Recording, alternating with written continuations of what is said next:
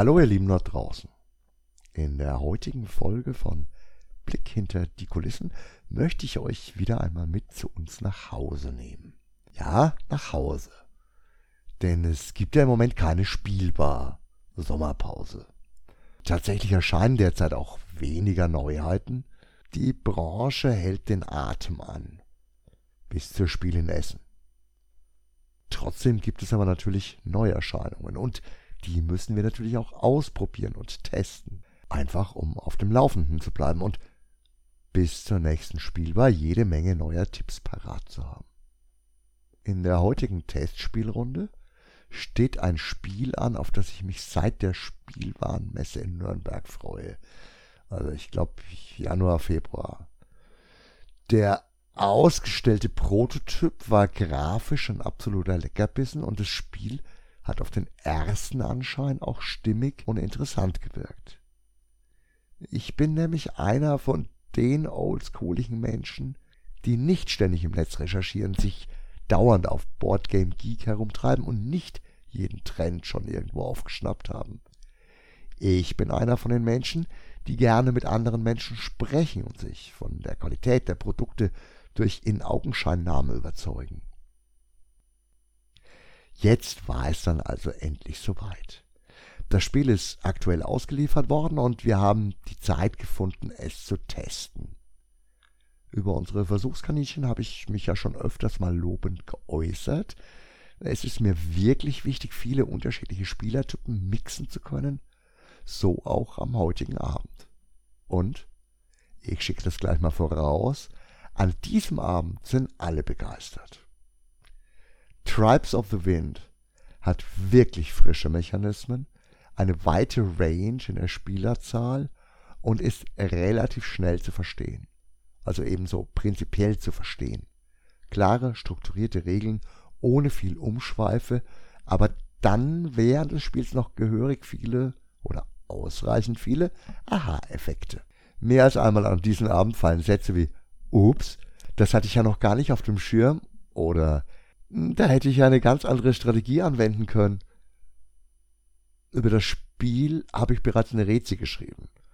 Und in das Spielbarprogramm wird es direkt nach der Sommerpause auf jeden Fall auch aufgenommen. Heute geht es eher um das, was hinter den Kulissen passiert. Bei manchen Spielen ist es harte Arbeit. Manchmal auch, weil die Regeln unglaublich verquast geschrieben sind. An manchen dieser Testabende spult man einfach ein Programm herunter drei kurze Spiele, ein langes oder sonst irgendwie was. Im Moment, wo der Zeitdruck nicht ganz so hoch ist, weil a. weniger Spiele erscheinen und b.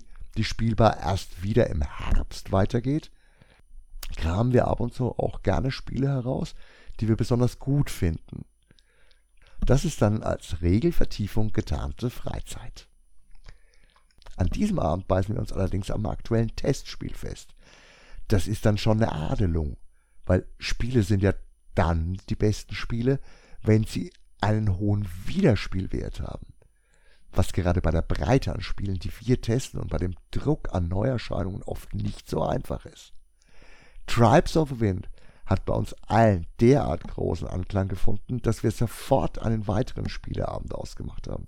Und wir freuen uns alle darauf. Bei dem Spiel ist einfach sehr viel stimmig neue oder überraschend frisch kombinierte Mechanismen vom Belgier Joachim Thomé, ein wundervolles Design vom französischen Illustrator Vincent Dutray, eine straff und logisch formulierte Regel und ein eigentlich spannendes Thema. Das Gesamtprodukt ist damit so stimmig, dass es fast ein Franchise sein könnte. Und dann hätte ich mir einfach eine ausführliche Hintergrundgeschichte als Story gewünscht. Oder noch besser einen Comic direkt vom Illustrator Vincent Dutray. Oder gleich einen animierten Film. Am besten in epischer Länge. Irgendwie hab ich bei den Bildern immer ein wenig an Najika aus dem Tal der Winde von Haoi Miyazaki denken müssen. Hört sich jetzt nicht nach Arbeit an, so ein Testspieleabend, ist es tatsächlich oft schon, aber war es diesmal eben überhaupt nicht. Und genau das ist ja einer der Hauptgründe, warum ich den Laden mache und warum wir den ganzen Blödsinn überhaupt machen. Weil wir die Produkte, die wir verkaufen, auch lieben. Ich hatte im Vorfeld ein bisschen Angst, dass mein eigenes Fandom mich narren könnte. Wunderschöne comichafte Illustrationen müssen ja nicht unbedingt auch gutes Gameplay bedeuten. Umso schöner, dass dieser Abend dann so verlaufen ist. Dass das getestete Spiel gleich so viel Spaß macht, dass es nicht bei einer Partie bleibt. Ein wirklich tolles Spiel und ein Abend, der wieder mal zeigt, warum wir unser Genre lieben. Das solltet ihr euch unbedingt mal anschauen. Ein echter Tipp und wirklich schnell gelernt. Und das war's dann auch schon für heute. Ein Blick auf die angenehmen und erfreulichen Aspekte hinter den Kulissen, außerhalb des Ladens. Euch wünsche ich ein tolles Wochenende und verabschiede mich erstmal wie üblich mit Ciao, Arrivederci, euer Gerd.